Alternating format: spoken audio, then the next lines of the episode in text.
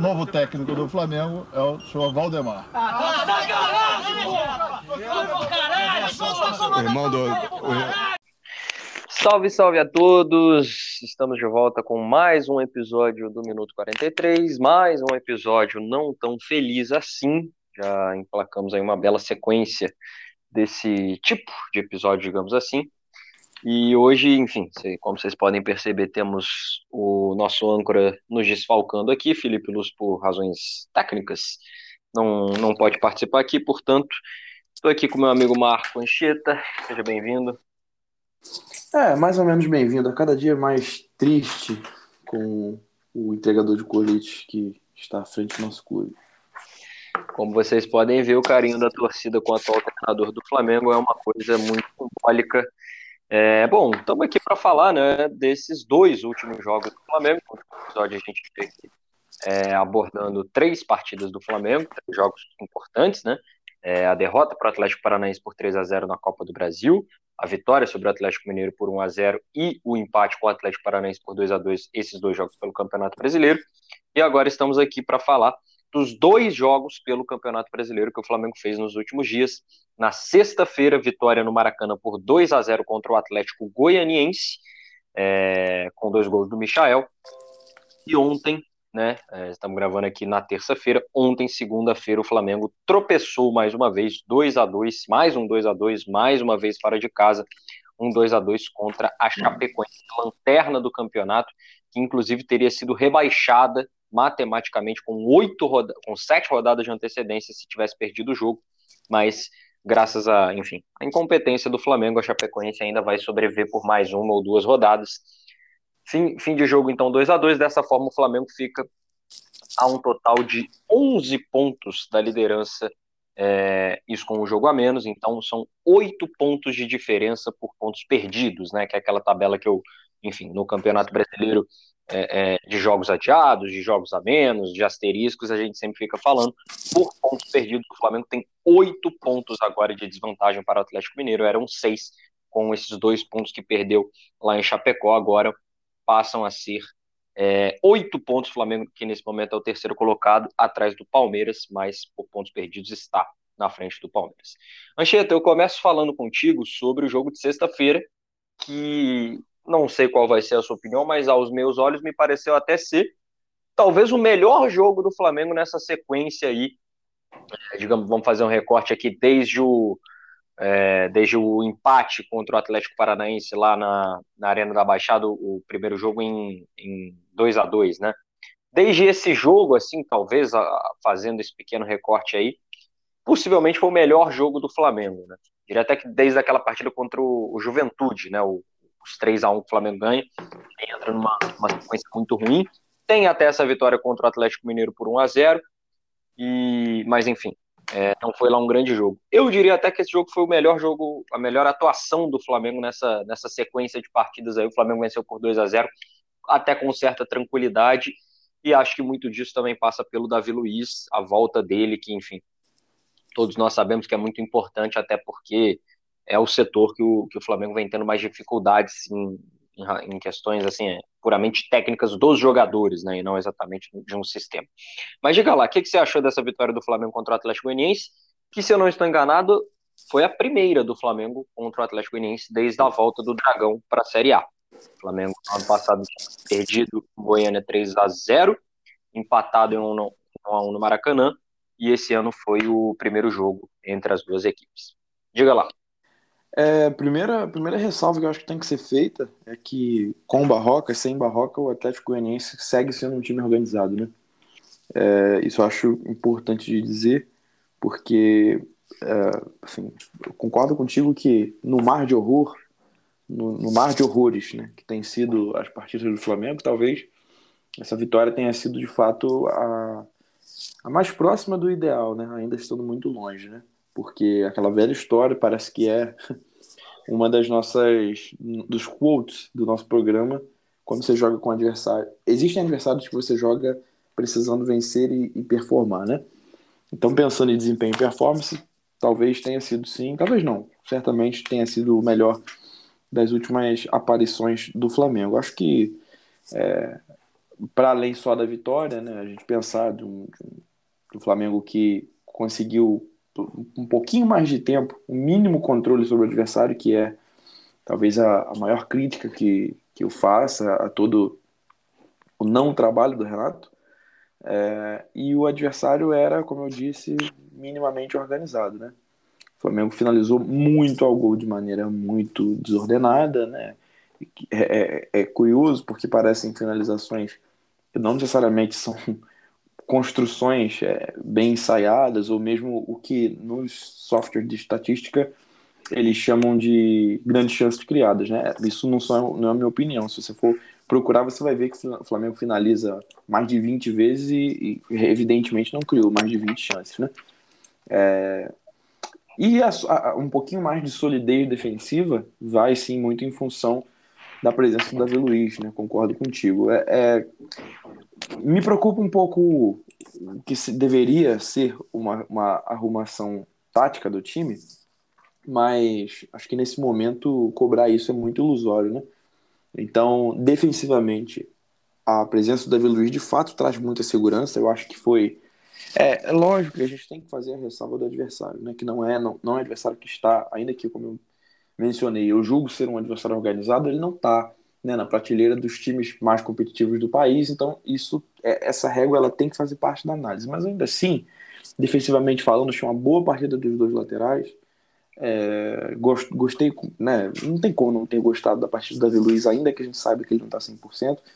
O gol que sai, o, o, gol do Michel, né? Com um belo passo do Isla que sai do, do pé dele, primeiro lançamento até o Everton Ribeiro e enfim, foram lançamentos que eu vi muita gente dizer, ah, mas ele tentou várias vezes. É, isso é característica do Davi. Ele tem um ótimo longo passe e não vai ser todo. É, é, o tipo de lançamento que, se ele acertasse todos os que tenta, é, teriam grande, várias grandes chances de gol na partida, porque são passes muito arriscados, mas com.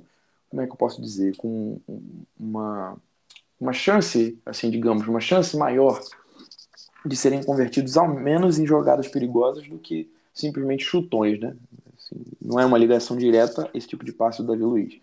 É, o Rodrigo Caio fez um jogo regular, né? Tem me preocupado porque ele tem errado bastante. Né? Não são erros capitais, não estou falando de falhas, mas erros de passe, erros de posicionamento, né? Teve um lance, por exemplo, que eu fiquei preocupado percebendo que se fosse de fato um contra-ataque perigoso, ele estaria dando condição, justamente por um erro de condição em relação a, a, a impedimento, né? Justamente por um erro de posicionamento. Mas achei uma partida boa do Flamengo. É, é, acho que o ponto baixo foi o Everton Ribeiro, que ainda que tenha participado bem do gol, não vem jogando bem, isso aí não é novidade. E o ponto alto foi o Michael, porque que também não é novidade, que vem sendo a, o escape do Renato, né? na verdade a única, não dá nem para chamar de jogada, mas a única coisa que o time é, sabe o caminho, né?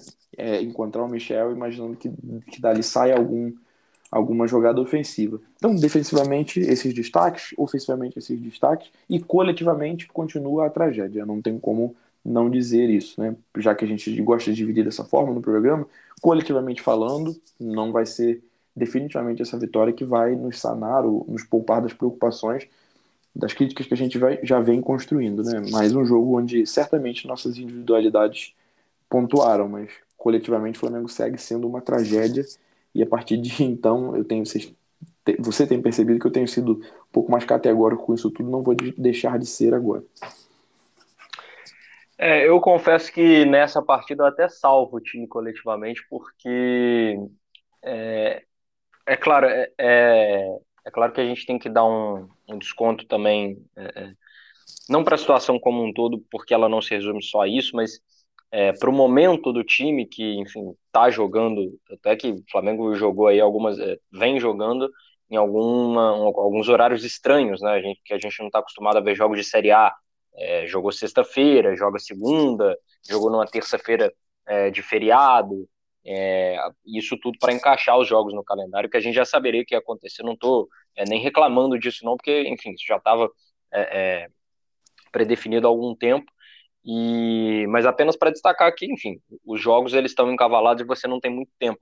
Eu até salvo a atuação do, do time é, contra o Atlético Goianiense porque eu gostei principalmente é, é, e por que, que eu fiz essa contextualização. Quando, nesse momento, você não precisa encantar contra as equipes é, mais fracas, você não precisa jogar por música, você não precisa ter atuações espetaculares, mas você precisa ser minimamente consistente e conseguir ser efetivo na medida do possível.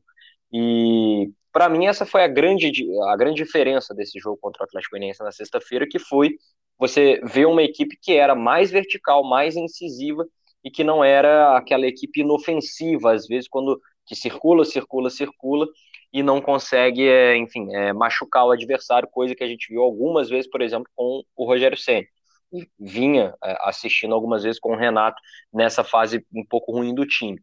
É, até para efeito de comparação e, e, de estatística mesmo, eu peguei aqui um jogo semelhante, é, um jogo com um contexto semelhante do Flamengo e também recente.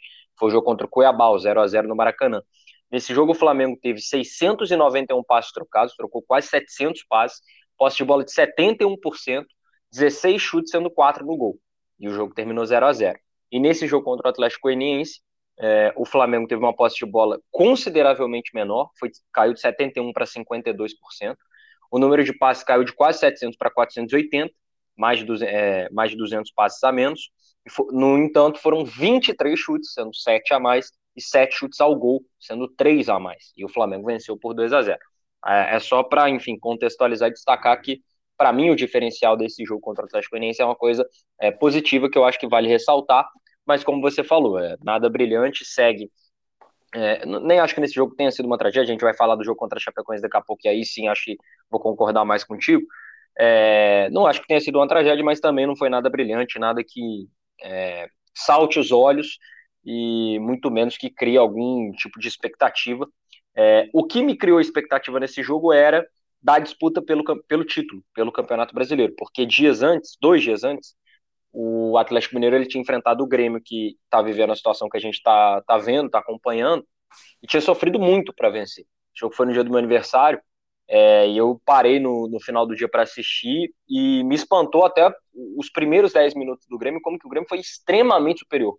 Uhum. O Grêmio dominou aqueles primeiros minutos contra o Atlético Mineiro, e poderia ter feito 1 até 2 a 0 Depois o Atlético faz o gol, o Grêmio empata, mas acaba que de pênalti o Vargas faz o segundo, e até pelo que a gente veria, né, o jogo contra o Atlético Mineiro foi na sexta-feira. Até pelo que a gente ia assistir dois dias depois, no domingo, é, no Clássico Mineiro entre o Atlético e o América, a gente vê que esse time do Atlético tem propensão a, a tropeçar em jogos ganháveis, né? E aí, então, já pegando de gancho é, para, para esse jogo contra a Chapecoense, é, o jogo contra a Chapecoense, para mim, ele encerra, é, não oficialmente, acho que não seria o termo correto, mas ele encerra é, simbolicamente, para mim, ele encerra qualquer é, é, disputa é, que envolva o Flamengo pelo título brasileiro. Ele, para mim, ele acaba com qualquer chance que o Flamengo, se havia alguma chance do Flamengo ser campeão brasileiro, conquistar o tricampeonato brasileiro e ultrapassar o Atlético Mineiro até o fim do campeonato, para mim essa chance ela acabou ontem no jogo contra a Chapecoense. Por vários motivos. O primeiro deles é que quando você tem uma equipe é, de nível semelhante é, à, à, do líder, né, é, é, disputando esse título, mas com uma quantidade de pontos considerável as diferenciando, é, você precisa primeiro que a equipe da frente, no caso o Atlético Mineiro, tropece em jogos ganháveis, que é algo até que não é que vem acontecendo, mas que a gente está vendo que pode acontecer. Já dei dois exemplos aqui: jogo contra o Grêmio, jogo contra o América já tiveram outros jogos. O Atlético Mineiro perdeu para o Atlético Goianiense, perdeu para o próprio Flamengo recentemente, é, e já sofreu também em outras partidas. É, o próprio jogo contra o Santos, lá, aquele 3 a 1 que é de virado, o Santos sai na frente. É, você primeiro precisa que essa equipe da frente perca pontos é, possíveis, ganháveis ou imagináveis. E o segundo ponto, a segunda, a segunda coisa que precisa acontecer é o time de trás ganhar a maioria dos pontos é, é, é projetados que, que, enfim, são possíveis de ganhar e são prováveis de ganhar. E o Flamengo não vem conseguindo fazer isso. O Flamengo contra o Atlético Paranaense no feriado de finado, dia 2, é, deixou dois pontos escaparem por, enfim, minutos, por segundos praticamente, porque o gol do Guilherme Bissoli já sai faltando menos de dois minutos para o fim do jogo. E o Flamengo, de novo, deixa escapar dois pontos é, significativos nessa disputa. Foi contra a Chapecoense ontem. Uhum. Não exatamente por segundos, por minutos, porque o jogo é, é, o Flamengo, inclusive, vai atrás do resultado, porque estava 2 a 1 para Chapecoense, mas considerando que é uma equipe que, se tivesse perdido esse jogo, estaria matematicamente rebaixada, não dá para dizer que o Flamengo ganhou um ponto ao invés de perder dois, ainda mais quando o Flamengo está atrás na disputa pelo título brasileiro. E se a gente for observar, claro que isso é também jogar muito em cima do, do si, é, mas, querendo ou não, nesses dois jogos recentes do Flamengo, Atlético Paranaense e Chapecoense, são quatro pontos desperdiçados que hoje colocariam o Flamengo por pontos perdidos. O Flamengo ainda tem um jogo a menos, mas por pontos perdidos, o Flamengo hoje estaria quatro pontos do Atlético Mineiro. Com essas perdas significativas de pontos contra o Atlético Paranaense e Chapecoense, o Flamengo está oito. E são oito pontos, faltando oito rodadas para o fim do campeonato. É, e aí, sinceramente, para mim, é, é, a, gente já falava é, nesse tom de é, é, fim de chance no jogo contra o Atlético Paranaense, mas eu ainda achava que havia uma possibilidade porque a sequência favorecia. Atlético Goianiense, Chapecoense, agora vai ter o Bahia, depois tem o São Paulo, enfim. Eu ainda acreditava que poderia haver, não exatamente pelo que o time vem apresentando, mas puramente por questões matemáticas e, enfim, do campeonato em si. Para mim, essa chance ela acaba ontem, acaba quando o Flamengo é, desperdiça dois pontos contra uma equipe que vai cair na próxima rodada, e se não for na próxima vai ser na outra, porque a Chapecoense é um time que tem 15 pontos no campeonato, que tem uma vitória no campeonato inteiro, uma vitória, o Flamengo chegou a estar perdendo para esse time. Eu entendo também que, por mais que a Chapecoense faça uma equipe, faça um campeonato muito ruim, não é uma equipe fácil de ser vencida, eu entendo isso. O Atlético Mineiro jogou duas vezes contra a Chapecoense, não venceu nenhuma. O Flamengo lá no primeiro turno, que foi o primeiro jogo depois da demissão do Ceni, é, sofre para vencer desse time, estava 1 a 1 e depois o Michel faz o segundo gol já é, é, na parte final do jogo. Eu entendo também que não é uma equipe simples de ser vencida, mas é aquilo, se o Flamengo pretende ou pretendia se colocar como candidato ao título brasileiro, ele precisava vencer a Chapecoense. E o Flamengo, ao não vencer a Chapecoense, mostra para o Atlético Mineiro que por mais que o Atlético é, é, sofra para vencer adversários mais fracos ou não tenha lá atuações tão brilhantes e que possa não fazer jogos absurdamente fantásticos, é, ou que até mesmo tropece, como tropeçou no Atlético Goianiense, como tropeçou no próprio Flamengo, o Flamengo mostra que mesmo que isso aconteça, ele vai acabar perdendo pontos também que vão dar esse título de bandeja para o Atlético Mineiro. Sem tirar nenhum mérito do Galo, acho um campeonato extremamente regular, extremamente competitivo. O Atlético tem jogadores fenomenais. É, o trabalho do Cuca realmente é bom mas não dá para a gente achar também que, que esse título ele foi construído, ele vem sendo construído só em cima disso, porque o Flamengo tem uma equipe capaz de competir pelo título, que é atual bicampeã. É, é, esse time venceu os dois últimos campeonatos, é, dois anos atrás, até com uma margem muito significativa, e o Flamengo abandona o campeonato brasileiro em, em jogos chave, assim, jogos muito significativos.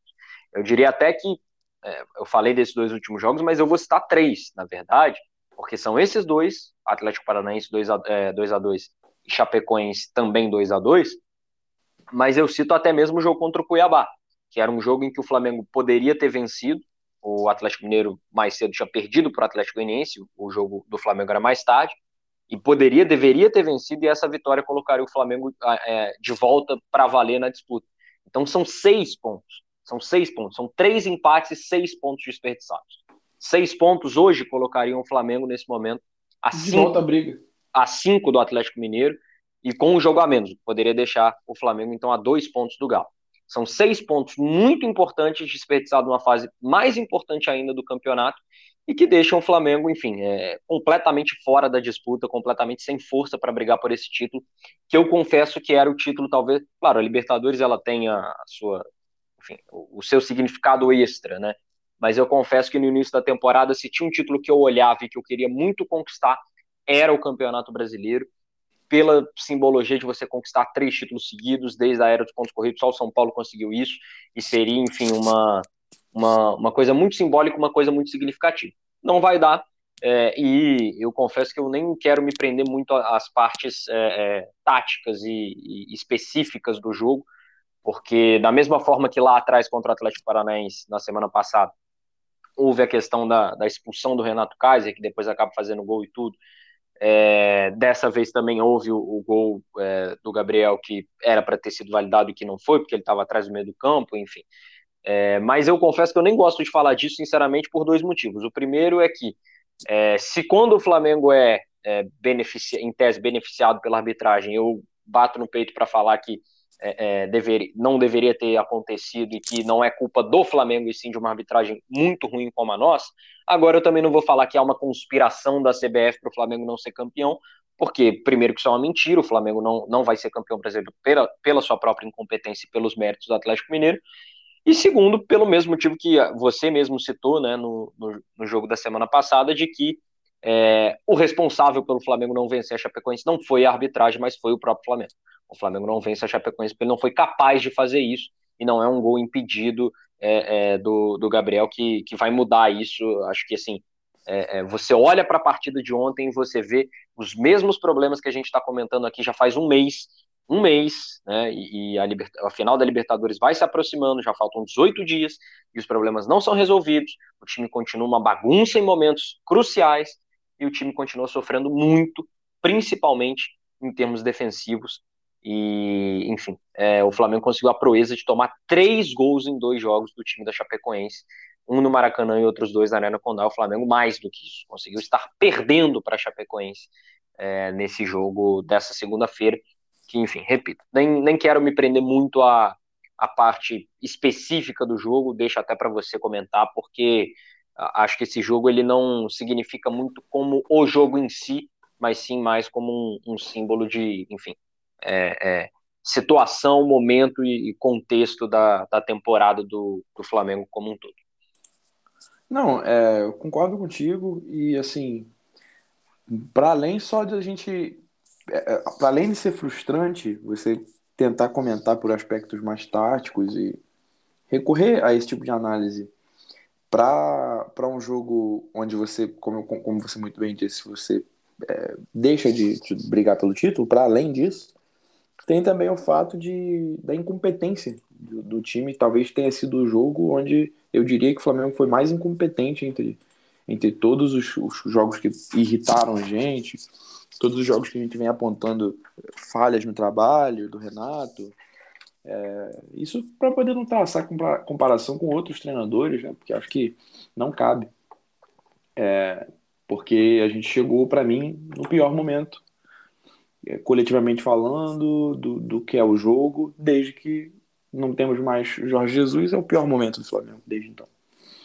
É, e tudo isso faz com que, assim, na minha opinião, né? E tudo isso faz com que, de fato, fique muito vazia. Chegar aqui para tentar entender as minúcias é, de, um, de um jogo contra, como esse contra a Chapecoense, né? Em geral, tem muitos, muitos analistas por aí, muita gente que gosta de falar disso, que comenta, né? Ah, quando você tem um jogador a menos, acaba qualquer análise tática, né? Assim, fica outra coisa. Não é que o futebol seja só isso, evidentemente não. E de fato, quando isso acontece, é, muita coisa fica um pouco mais previsível, né? O time que está com um jogador a mais vai agredir mais o adversário, vai ter mais a bola, vai finalizar mais, provavelmente vai vencer o jogo. O Flamengo teve a bola durante 63% do tempo, 59%, né? É, segundo a, a, a, estatística, mas assim, no ponto mais alto do segundo tempo, durante 63% é, do, do segundo tempo, principalmente no, no momento onde teve um jogador a mais. Mas cerca de 60% do tempo em relação ao jogo todo, com um homem a mais, durante 30 minutos, jogando contra o reserva do, contra o lanterna do campeonato. O Flamengo não conseguiu vencer esse jogo. É óbvio que os destaques pesam, que, que é, Mara, como você gosta de dizer, né? Como a gente comentava sobre as dificuldades que o Senna teve, que o Domi teve, a gente tem que ser justo e dizer que é, é óbvio que o Renato não tinha à disposição todos os jogadores possíveis e, e os melhores jogadores do Flamengo para isso. Mas ainda assim é inadmissível, né? É, o Flamengo, como você falou, né, conseguiu a proeza de tomar dois gols da Chapecoense, poderia perfeitamente ter perdido o jogo naquela saída bizonha do Gabriel Batista, no final, já quando estava, se eu não me engano, próximo aos acréscimos, e permitiu com que a Chapecoense finalizasse 14 vezes em seu gol, é, com que a Chapecoense tivesse mais escanteios do que o Flamengo, com que a Chapecoense é, é, rouba, interceptasse mais bolas do que o Flamengo e criasse três chances claras de gol né, de, todas essas finalizações é muito sintomático. Então, assim, isso para falar um pouquinho mais desse aspecto é, mais estatístico do jogo, né? E é o único, o único comentário que eu falo, assim, que, eu, que eu faria do aspecto tático, é como que é realmente, não tem outra palavra, é triste, porque é, é um derretimento, é, é, um mais do que estagnação, é, é, é, um, é uma ausência muito grande de jogo coletivo, a tristeza que é em todos os momentos onde o Flamengo esteja precisando do resultado, a única medida, a única estratégia do ponto de vista tático seja colocar mais atacantes em campo por uma questão que o Felipe já abordou aqui recentemente, é, que é talvez uma visão que é muito ultrapassada de que se eu quero marcar gols, se eu quero atacar, eu ponho um atacante, se eu quero defender, eu ponho um zagueiro. Isso está muito claro, né? Está muito claro no trabalho do Renato, é uma tônica do trabalho dele, sobretudo nesse momento de, entre aspas, crise, quando todos esses questionamentos passaram a acontecer. É, então, assim, te pergunto, porque eu sei que você gosta de, também de, de, de se ater a pensar sobre os adversários, para além só do Flamengo, sobretudo no mérito dos adversários, como você falou, é evidente, a Chapecoense ainda é um time de primeira divisão e o Campeonato Brasileiro é muito disputado. Como você muito bem disse, o líder do campeonato, o virtual campeão Atlético Mineiro, não venceu a Chapecoense nem no turno nem no retorno. É, mas não tem como não comentar. A Chapecoense vai a campo com Keiler, Matheus, Joilson, Oliveira, Busanello, Anderson Leite, Moisés Ribeiro, Mike, Denner, Nunes e Henrique. É, qual, qual, qual, que jogador entre esses sequer a gente imaginaria no, com o mínimo de competição com qualquer um dos jogadores que começaram o, a, a, partida pelo Flamengo, sabendo ainda que nesse time ainda não conta com os nossos 11 titulares. O Flamengo fez um jogo contra o adversário mais frágil de todo o campeonato, ainda que jogando fora de casa, e vou reiterar: por 30 minutos, tendo 60% do tempo a bola e com um jogador a mais, não conseguiu. Eu vou além, eu não vou dizer marcar o gol, não conseguiu ser minimamente perigoso. No segundo tempo inteiro, a jogada de um pouco mais de perigo foi, foi uma finalização do Arão, que já estava na pequena área, assim, muito visivelmente por conta do jogo aéreo, isso já para o final do jogo. O único momento de, nossa, quase, e nem tão quase assim. Foi uma defesa até que tranquila do goleiro, com, como, como ainda com o lance que eu comentei, o susto que a gente tomou com aquele lance do Gabriel Batista quase tendo tomado o gol, completamente desordenado, numa saída desorientada e assim, pavorosa é, do gol, e a gente poderia ter saído de Chapecó tendo sido derrotado pela Chapecoense. Isso seria perfeitamente possível. É, do que tem como tirar de bom desse jogo, acho bom o jogo do Ramon, melhor ainda o jogo do Mateuzinho. O Ramon, de fato, ficou muito exposto. É, não é nem muito exposto. Ele, ele acho que é, a principal deficiência dele, que é de fato o fechamento da, da, da primeira linha da defesa, né, a última linha de ataque do adversário, a primeira linha de defesa do Flamengo, o que é mais básico de um lateral, é normal pela idade, é normal pela principal valência dele, que é o contragolpe. É normal pela amplitude que ele oferece. É difícil que o lateral consiga fazer bem as duas coisas. O Mateuzinho, que deixava muito a desejar nesse sentido, tem melhorado. Acho que é até uma consequência do tempo de jogo. E eu acho que isso é um caminho também para o Ramon. É... Mas o, o, o lado esquerdo do ataque do Flamengo tem se confundido muito, muito mesmo porque o Ramon, quando é o lateral da amplitude, tem por ali o Michael, que é o principal jogador do time no momento, cuja principal característica é a amplitude pelo lado esquerdo, tendo aí do Bruno Henrique, que todo mundo sabe que foi por ali que construiu quase que, dá para dizer, a sua passagem pelo Flamengo. Então isso tem, tem, é, tem, acho que é uma boa, uma boa figura, um bom exemplo de, da bagunça que tem sido o jogo coletivo do Flamengo. Do outro lado, como eu falei, o Everton Ribeiro passa por uma fase muito complicada e acho bom, para além do gol, bom o jogo do Mateuzinho, com também as deficiências que são normais da idade. É, Bruno Viana não comprometeu e para mim o ponto alto do jogo, por incrível que pareça, foi a partida que fez o Gabriel. O Gabigol jogou muita bola, saindo muito da área, construindo, dá para dizer quase que metade do gol que o Michel faz com um passe muito bom. Passe perfeito, passe assim, nota 10, né? É, ele perdeu um gol, acho que complicado, né? Realmente, ainda que ele tenha marcado contra o Atlético Paranaense, feito aquela partida de Almanac, a fase não é tão boa, mas é mais um dos pontos que entristecem muito o quanto que, inclusive, as individualidades que são ainda o que resta do nosso time, são as expectativas para a final, pelo menos as minhas, não sei as suas, mas se eu, se eu tenho alguma expectativa para a final da Libertadores, são as individualidades, é, é a individualidade do nosso elenco. Até mesmo as individualidades parece que elas estão em xeque. É, e não acho que seja comum ou usual que todos esses jogadores não estejam em seu melhor momento. É evidente que o Bruno Henrique passou por uma lesão recente, ainda é uma reintegração, não atravessa seu melhor momento. Everton Ribeiro atravessa talvez um dos piores. O Gabigol não vem, melhor, não vem em um bom momento. O Andreas tem tempo, tem tempo que não joga bem. Mesmo o Arão, que vinha sendo o jogador mais regular, eu sempre disse que talvez seja o único jogador do elenco que jogou mais bola depois que Jesus foi embora, também não vem num, num, num bom momento. Acabei de comentar sobre os erros do Rodrigo Caio. Enfim, não tem como, não consigo é, não mencionar que a falta de comando técnico tem destruído o Flamengo e, por enquanto, eu estou falando somente do que acontece dentro das quatro linhas dentro do campo, para não falar sobre o ambiente, sobre mentalidade, sobre o aspecto anímico, sobre aquela velha coisa que a gente de vez em quando comentava do time ser imponente e vencer as partidas ainda que não jogando bem. Isso aconteceu com o Renato durante um momento, já não acontece tem algum tempo. Porque contra o Atlético Mineiro a gente não jogou bem, mas isso foi uma tônica do jogo. É, eu, eu não conseguiria dizer, por exemplo, que o Atlético foi melhor que o Flamengo em algum momento. Ainda que seja o líder do campeonato e que isso tenha sido surpreendente para mim. É, porque dentro, das, da, dentro do que fosse possível naquele momento, falando numa linguagem muito clara, se o Flamengo vai para dentro, acho que seria como foi com Fortaleza no Mineirão, é, naquele, assim, sobretudo pela deficiência defensiva do Flamengo. Então foi um bom jogo, talvez o último jogo minima, minimamente aceitável, é, pra, porque para além do resultado, eu acho que tinha uma estratégia ali, que era defender e evidente que isso não, não tem que ser a gente já discutiu isso aqui, não tem que ser a tônica do, de, de qualquer que seja o trabalho, de qualquer que seja o profissional, estando na frente do Flamengo, mas como o Felipe falou quando a gente comentou sobre esse jogo, era o que precisava ser feito naquele momento. Não ir ali não, não, não colaria a ideia romântica de somos o Flamengo, vamos para cima. E nesse jogo contra a Chape, parece que por que, que eu tô falando isso? Porque, como eu disse, você tá falando do jogo contra o adversário mais frágil do campeonato. E parece que a única coisa que tinha que pudesse vislumbrar os três pontos ali e a vitória seria o sou o Flamengo e quero vencer o jogo.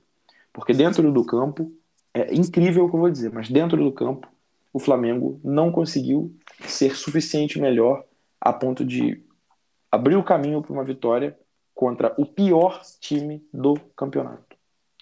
Ah, é, é verdade o que você falou. É verdade sobre a Chape ter aí suas dificuldades em alguns momentos, é um time que vem, vem se construindo uma vocação defensiva, coisa que não. A, aquele time de 2016 não era essa a principal arma da Chape, mas desde então, é, até pelos treinadores que, que, que, passaram por ali, isso tem sido um, um destaque e, e, foi assim que aconteceu. Em muitos momentos era quase que uma linha de seis ali, tentando coibir ao máximo qualquer ataque do Flamengo, mas ainda assim, estamos falando, como eu disse, do lanterna do, lanterna do campeonato que, como você falou, somou 15 pontos e que quase venceu o Flamengo dentro de seus domínios. Então, é, não dá para analisar o jogo isoladamente e, e, pensar que aquela velha história das entrevistas coletivas, que é o fato de, em, é, abre aspas, todo mundo contra o Flamengo joga uma final, todo mundo contra a gente quer comer a bola, quer comer grama e não vamos vencer todos os jogos. Até quando?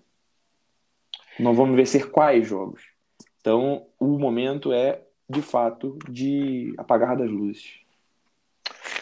É, é pior time do campeonato e que se não vai, digamos assim, é, ah, enfim, talvez até iguale, mas acho que a Chapecoense vai conseguir aí mais é, três pontinhos até o fim do campeonato, mas que possivelmente vai até é, igualar a pior campanha da história do, do Campeonato Brasileiro, é, que com 20 clubes que é, em pontos corridos, que é do América de Natal de 2007, que fez 17 pontos. Chapecoense hoje tem 15 e já com 31 jogos. É, mas que muito provavelmente eu diria vai ter menos vitórias do que aquele time. Porque o América de Natal em 2007 teve quatro vitórias e a Chapecoense agora, até agora só teve um. Então, eu acho Não vai vencer Chape... três jogos. Então. É, acho bem provável que a Chapecoense vença três dos seus últimos sete jogos. É, mas enfim, o Flamengo é, tropeça nessa equipe e acho que enfim, dá adeus com esse resultado a qualquer chance é, virtual de, de, disputar o título do Campeonato Brasileiro. Chapecoense tem 31 jogos, sim. É, só, só confirmando aqui, são 31 jogos, uma vitória, 12 empates e 18 derrotas. Time que fez 26 gols e, e tomou 52. É, bom, já que acho que concordamos aqui, não sei o que, que nosso âncora é, lá da casa dele pensa, não sei o que, que nossos ouvintes aí pensam, mas acho que concordamos aqui que o Flamengo, com esse resultado, dá adeus a qualquer tipo de disputa pelo título brasileiro, apesar de ainda restarem nove jogos é, a se fazer no campeonato. É, e já que concordamos né, que, que não há então essa, essa possibilidade mais de, de alcançar o Atlético Mineiro, é, vamos então pensar naquele que ainda é um objetivo na temporada, naquele que ainda é um horizonte na temporada, naquela que ainda é uma hipótese na temporada, porque o clima é tão ruim, mas tão ruim, que às vezes a gente parece até que esquece que o Flamengo está na final da Libertadores, que o Flamengo vai enfrentar o Palmeiras no dia 27 é, de novembro, lá em Montevideo, no Uruguai, no estádio do Centenário. E eu confesso que eu conversava com, com um amigo meu também flamenguista hoje é, na, na aula, e eu conversava com ele e ele me perguntava, né? Você acha que a gente tem chance? Você acha que, que ainda há alguma possibilidade? Eu falei, cara, tem o jogo. É, o jogo vai acontecer. É porque o clima é tão ruim, mas é tão ruim que às vezes a gente, eu não sei se essa é a impressão de, de algumas pessoas, mas eu confesso que às vezes já foi até a minha. É, a situação é tão ruim, mas tão complicada que às vezes dá a impressão de que, não sei, talvez seria uma partida protocolar só para o Palmeiras confirmar seu título, sabe? E longe de ser isso, sabe? Longe de ser isso. Vão haver 90 minutos de futebol lá no Uruguai. O Palmeiras está se preparando para esse jogo, o Flamengo, imagino, também esteja. É... E esse jogo vai acontecer 11 contra 11, não sei quais serão os 11 do Flamengo, muito menos quais serão os 11 do Palmeiras, por tudo que a gente já comentou sobre o time deles é, ao longo dos últimos meses. Mas esse jogo vai acontecer. Esse jogo vai ser realizado lá em Montevidéu e o resultado ele não é de certa forma previsível, acho.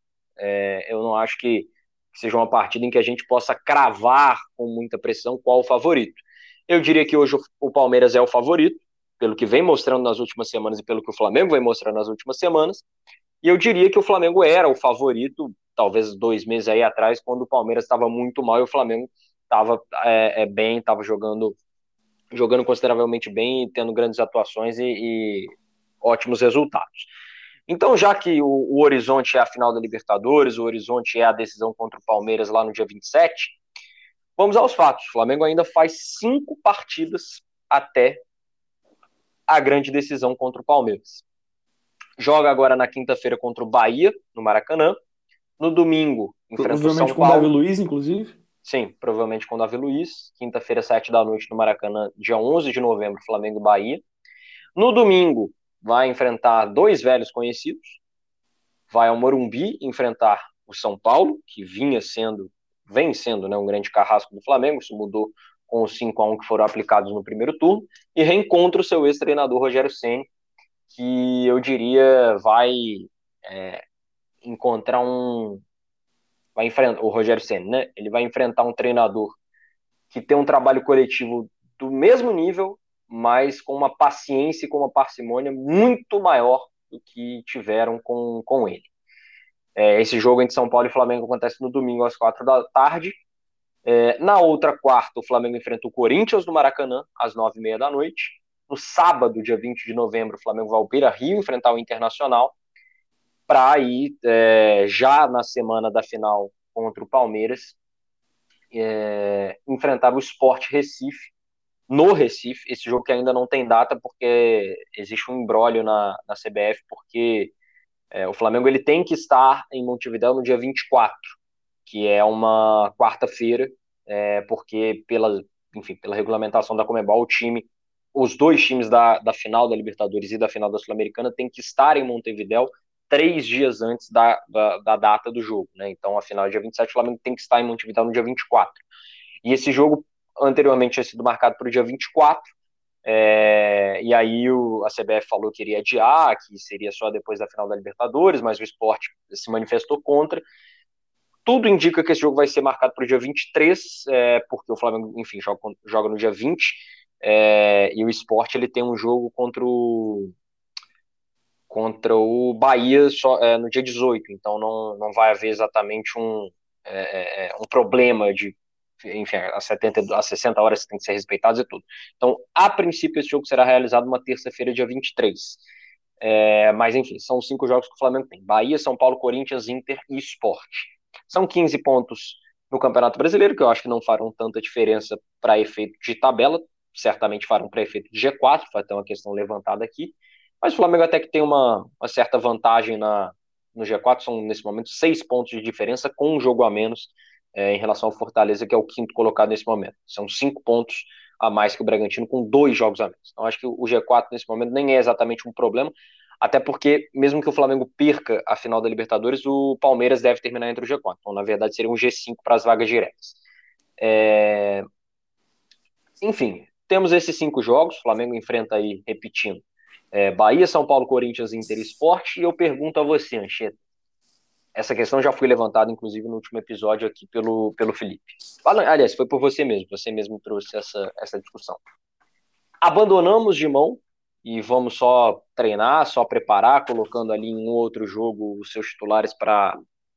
os nossos titulares para, enfim, ter ritmo, é, não, não deixar esse time completamente abandonado também em termos físicos, que vem sendo um problema levamos 100% a sério, pela honra, mesmo sabendo que dificilmente vão alcançar o Atlético Mineiro, mas tem que buscar, ou tenta encontrar um meio termo, mesmo sabendo que esse meio termo possa também significar mais lesões, mais problemas e, eventualmente, o problema máximo que seria não ter é, um jogador de extrema importância no dia 27. É, lembrando, o Flamengo, o Arrascaeta, ele foi cortado da seleção uruguaia, ele não está na data FIFA, pelo menos foi essa a notícia que, que surgiu aí na, na, na última semana, vou até confirmar aqui. É, mas é, o Arrascaeta não foi convocado, a notícia de quatro dias atrás aqui da TNT Sports, o Arrascaeta não foi convocado. É, e o Flamengo também vive a expectativa do retorno do Felipe Luiz. Felipe Luiz que se machucou, se eu não me engano, no jogo contra o Fluminense, foi isso? é, na derrota por 3 a 1 Isso. É, foi, foi primeiro um desconforto muscular. Isso. E, e o Flamengo é, ainda não definiu uma data exata, mas há a expectativa de que ele volte pelo menos a tempo para o jogo contra o Internacional, que é o jogo no sábado anterior à final, acredito eu, será o último jogo do Flamengo com os titulares antes da, antes da decisão. É, até para pegar ritmo e tudo. É, e ainda tem outras questões ali menores, Bruno Henrique, Davi Luiz que está tomando ritmo, não jogou contra a Chapecoense, deve jogar contra o Bahia, enfim, toda essa bagunça e, e esse caos que tá. Mas e aí, Ancheta, é, para você, em uma palavra, é, vou fazer então essa, essa pequena brincadeira aqui, para você, em uma palavra, é, qual o objetivo do Flamengo nos cinco jogos é, contra, contra essas equipes aí até o dia 27, antes da partida decisiva e que possivelmente salva a temporada é, contra o Palmeiras lá em Montevideo. Uma palavra não vou conseguir, mas vou dizer: tentar não se atrapalhar. E digo que sozinho. É, quando se, se tivesse vencido, vencido a Chapecoense, se ainda houvesse alguma chance palpável, por mais duro que isso pareça falar, é, acho que você teria a honra, a honra de ainda manter seu time titular brigando é, pelo título, né?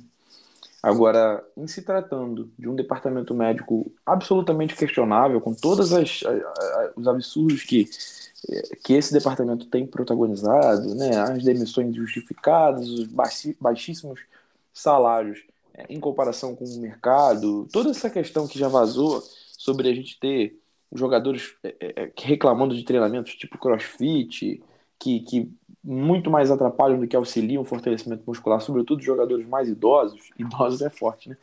Jogadores mais velhos, a geração 85, né? Diego Alves, Chico Luiz, Diego Ribas. É, e, e tudo isso envolvido, sobretudo com. Eu não lembro de um momento, assim, dessa história recente, onde tantos jogadores tenham se lesionado nesse curto espaço de tempo. É, eu não sei se, de fato, acho que quase já penso que alguns jogadores não deveriam é, é, entrar em campo em alguns desses jogos como é o caso desses mais velhos que eu falei e, e dos seus principais jogadores, né? Como, como o Gabriel, como o Bruno Henrique.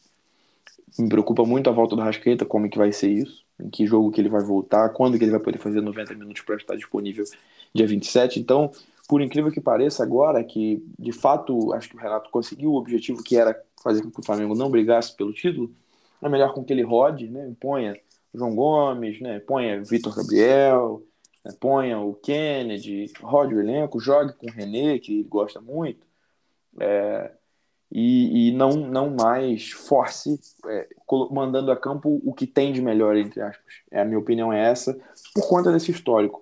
É, existem essas opiniões rasas do tipo, um jogador de futebol, inclusive tem uma opinião muito famosa do, e aí não tô nem chamando de rasa, porque eu não, sou, não fui jogador, não serei, mas existe a, existe a famosa opinião do Fábio Luciano sobre isso, com certeza você já deve ter visto, muita gente né, fala, no momento que ele disse, jogador de futebol não é um ser humano comum, entre aspas, porque ele tem um condicionamento físico para isso, ele tem uma dieta adequada para isso, e se for para jogar quarta e domingo tem que jogar. E aí, recentemente, teve todo o lance do Jorge Jesus, que falava sobre essas coletivas, que tem que jogar, em tudo isso aí. E eu sou o tipo de, de, de, tenho o tipo de pensamento de que, se possível, você tem que mandar seu melhor time a campo. Se possível. Né? Você não tem que mandar a campo como foi o que o próprio Renato disse na coletiva que fez, meio que jogando para a torcida, mandei o Bruno Henrique com dor e depois ele se lesionou. Não. É para isso que existe uma porrada de fisiologistas no teu clube, para isso que existem todos os exames de imagem, todos os, os exames diagnósticos, para isso que existe toda a tecnologia que hoje tá, o futebol já, já pode contar. Mas quando você tem, independente da partida que for, e você tem um jogador disponível, eu penso que ele começa o jogo. É, isso aí a gente pode discutir. Eu estou dizendo que é a minha preferência. Também vou admitir um cara que pensa, ah, mas um jogo que, que é menos importante, ainda que eu tenha todo mundo 100%, eu posso rodar, posso botar a molecada perfeitamente. A gente brinca aqui, fala de vez em quando, né, com o Felipe, é muito bom quando você vê aquele camisa 57, aquele camisa 65 jogando, aquele, a molecada toda, beleza, é uma questão de preferência. Não estou aqui supondo que a minha opinião seja certa nesse aspecto, mas é, com todo esse cenário, né, desenhando tudo que o panorama do Flamengo hoje, eu acho que seria de muito mais cautela você não mandar a campo o seu melhor time em todas as ocasiões. Alguns desses jogos têm uma tônica de, ser, de serem jogos difíceis. Corinthians no Maracanã, Inter, Inter no Beira Rio. São São jogos Paulo difíceis. Também. São Paulo no Morumbi domingo que vem. É, e tudo que a gente não precisa é. Imagina uma lesão do Rodrigo Caio, por exemplo. Já sabendo que existe a dúvida quanto às, reais condições físicas do Davi Luiz para a final. Eu ainda tenho é. essa preocupação. Eu então... confesso que eu confesso que eu não acho nenhum desses jogos desses cinco jogos aí é, é, é, é besteira, né? verdadeiramente né? tranquilos, porque é. assim, como por exemplo é, é, foi o jogo de sexta-feira contra o Atlético Goianiense, que era um jogo em que era ganhável e se via ali uma, uma real condição é mais favorável, porque enfim, o Atlético Goianiense não vive seu melhor momento e mas assim São Paulo, Inter e Corinthians eu não preciso falar nada. São Paulo, ainda mais São Paulo e Inter que são jogos fora de casa. E agora que tem torcida, isso faz diferença. Mas tem o Grêmio é... em Porto Alegre, né? É, porque o Grêmio, é, esse jogo vai ser só depois, né? É, esse jogo vai ser só depois ah, da sim, final. Tá certo, tá certo, tá certo. Mas Inter, Inter, São Paulo e, e, Corinthians são, são jogos que não, não tem nem muito comentar, porque não são jogos tranquilos. É, o Bahia melhorou muito com a chegada do Guto Ferreira. Não perdeu e... ainda desde que o Guto chegou. É, se, se, eu não me engano, não perdeu. Eu vou até conferir isso daqui, mas a, a, acho que você está certo. É, enfim, é um jogo muito mais complicado do que foi o jogo contra o Atlético Goianiense, do que foi o jogo contra a Chapecoense. É que desde a estreia do Guto são é, nenhuma, nenhuma derrota. São uhum. quatro empates e duas vitórias. E o time só tomou um gol em seis jogos, é, desde essa, essa chegada do Guto Ferreira. É, e o, o esporte ele é outro time que também melhorou, né? Que ainda não, não, não tanto quanto o Bahia, mas que também melhorou com, com o Gustavo Florentin. Tem sido um time, pelo menos, bem mais competitivo, que tem conseguido fazer alguns jogos melhores e tal. E, enfim, o jogo é lá também. E vai ser o último jogo antes da, da final. É, imagino 100% reserva. É, e aí, enfim, também não, não tem muito por que falar, ficar falando muito sobre esse jogo. É, então, só encerrando, uma notícia de. Não sei exatamente se de última hora, mas que eu estava, é, enfim, passando aqui pelo, pelo GE Flamengo e, e me deparei, acho interessante trazer ela para cá. O Flamengo marcou a data é, da eleição, é, lembrando, estamos em ano eleitoral para o Flamengo, a eleição está marcada para uma semana depois da final da Libertadores contra o Palmeiras. Uhum. É, vai, vai ser realizado no dia 4 de dezembro, sábado, exatamente o sábado seguinte ao sábado da final contra o Palmeiras. O Landim tentando reeleição, tem o Marco Aurélio Acef, o Walter Monteiro e o Ricardo Inchen, que são os candidatos de oposição, mas como eu, eu já trouxe aqui é, essa, esse ponto de vista, é a reeleição mais certa da história do, do Flamengo, é a eleição mais, mais previsível da história do, do clube, mas acho, acho bacana também trazer, porque, querendo ou não, é, ou vai ser o momento perfeito para a turma do, do Landim é, ficar grande e ser reeleita de maneira apoteótica, ou vai ser, certamente será, em caso de derrota para o Palmeiras, é, a eleição no momento mais tenso da gestão Landim, é, que começou em, no início de 2019. Acho que nem na época do Abel Braga a situação era tão tensa quanto ela é hoje e quanto ela será caso o Flamengo perca a final da Libertadores para o Palmeiras. Então, enfim, acho, acho bacana trazer uhum. é, também, também esse ponto de vista. Então, fechando é, mais um episódio, eu não sei, Ancheta quer acrescentar mais alguma coisa?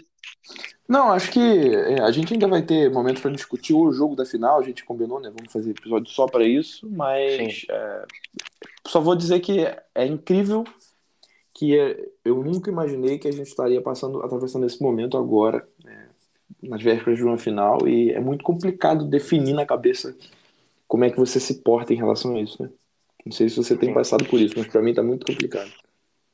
Sim, porque é uma final em que, assim, sem nenhum tipo de arrogância, tá? É, não é, ah, enfim, pelo menos na minha opinião, não, não tô querendo também tratar como verdade absoluta nem nada. Acho que as pessoas podem discordar e, e ter as opiniões delas, porque até pelo momento que o nosso país vive, tá, tá, é, tá difícil de discordar sem brigar no, uhum. no, no país.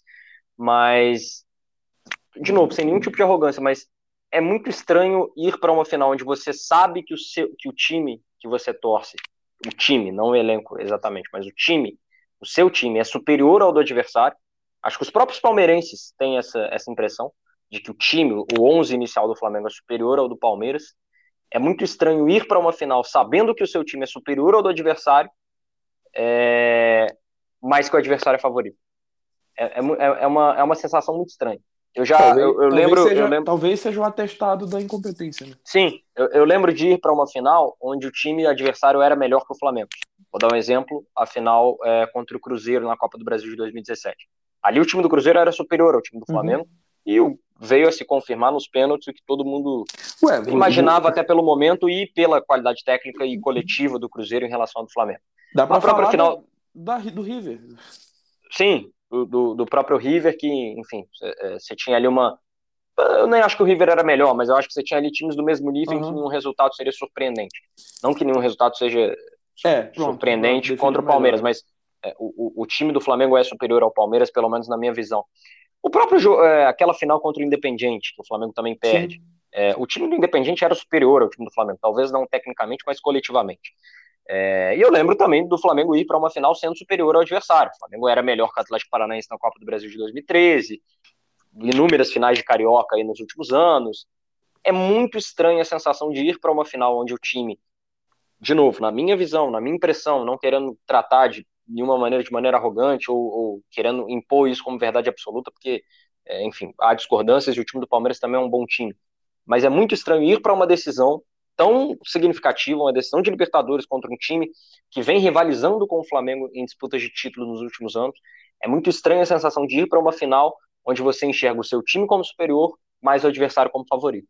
É, é, é uma sensação que não, não é comum. Estranha. É, não é comum e, e, isso em qualquer é, é, setor do, do, futebol mundial. É, é, difícil você ver uma final onde um ti, o time que tecnicamente é melhor não ser uhum. o favorito. Ele pode até não ganhar, e, aí é a coisa mais comum do mundo. Chelsea e mas, City, né? Na, na última, sim, na última final mas não, não, não é comum. Não é comum. Geralmente o time que é tecnicamente superior, ele chega como favorito à final exatamente por isso.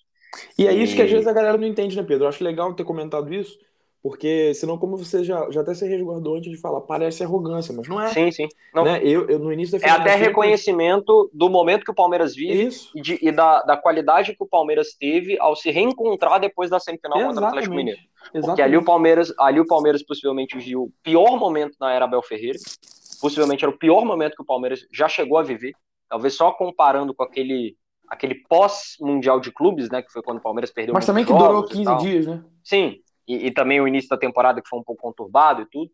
É, mas ali o Palmeiras viveu possivelmente, se não o pior, um dos piores momentos com o Abel Ferreira e conseguiu mudar. O Palmeiras mudou da água para o vinho né, nessas últimas semanas e hoje chega como um time mais consistente, mais competente e que está jogando muito melhor que o Flamengo. E não à toa, para mim, e de novo, sem nenhuma espécie de nem de arrogância, nem de jogar a responsabilidade para outro lado, porque acho, inclusive, que a responsabilidade nessa final é do Flamengo por ter um time superior.